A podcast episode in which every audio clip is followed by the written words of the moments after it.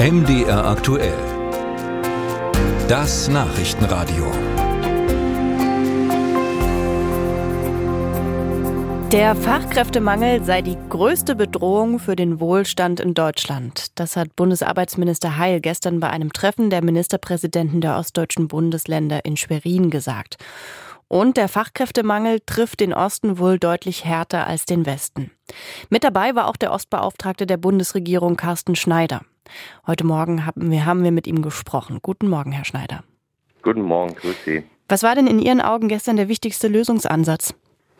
Überhaupt die politische und ich sag mal auch wirtschaftliche Erkenntnis, dass es so ist und dass wir innerhalb von sieben Jahren ganz gehörig ähm, äh, Zuwachs an äh, Personen, Menschen brauchen in unserem Land, die die Arbeit machen, die gemacht werden muss.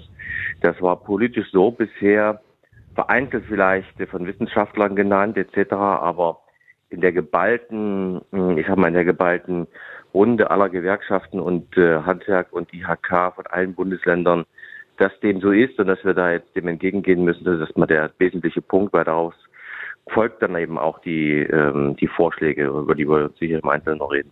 Bundesarbeitsminister Heil hat auch gesagt, dass eine geordnete Zuwanderung unumgänglich sei.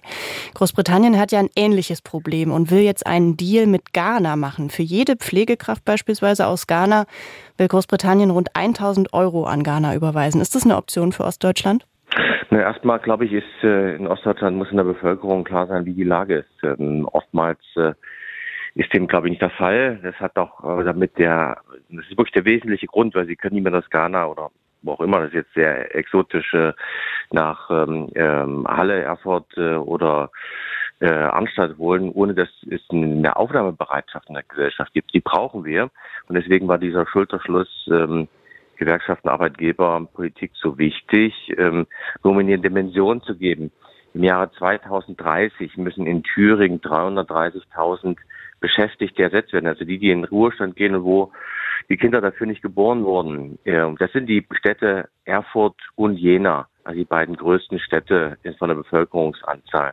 Und gelingt das nicht, bleibt einfach Arbeit liegen, gibt es weniger Umsatz, weniger wettbewerbsfähige Unternehmen und natürlich auch, ich mal, im, im Basisbereich äh, Schule, äh, Lehrermangel etc. Wir kommen also von einer Massenarbeitslosigkeit jetzt in eine totale Mangellage. Das sind schon Extreme und darauf muss man sich vorbereiten. Und dazu gehört eben auch Anwerbung. Dazu gehört aber auch, dass kein einziges Kind in Sachsen, Sachsen-Anhalt oder Thüringen ohne Schulabschluss die Schule verlässt. Dazu gehört die Frauen, Männer, die in den 90 gegangen sind, zurückzuholen in unser Land.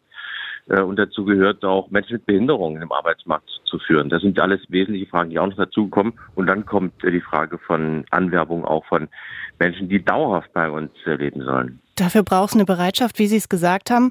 Beim Flüchtlingsgipfel ging es jetzt zuletzt darum, dass Geflüchtete auch in Ostdeutschland kaum noch untergebracht werden können. Aber für Fachkräfte aus dem Ausland, also Arbeitsmigranten, gibt es Wohnungen? Naja, also zunächst mal ist es ganz wichtig, wirklich zu unterscheiden zwischen Asylrecht und Zuwanderung.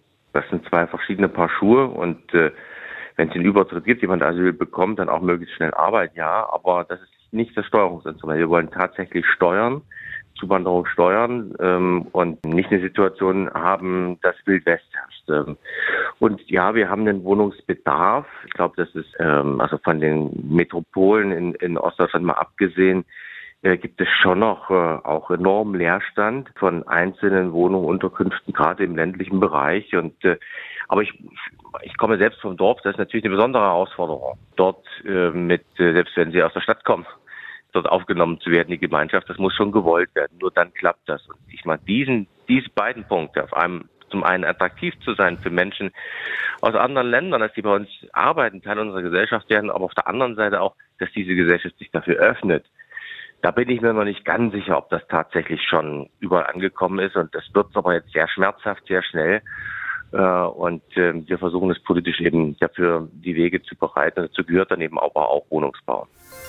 Musik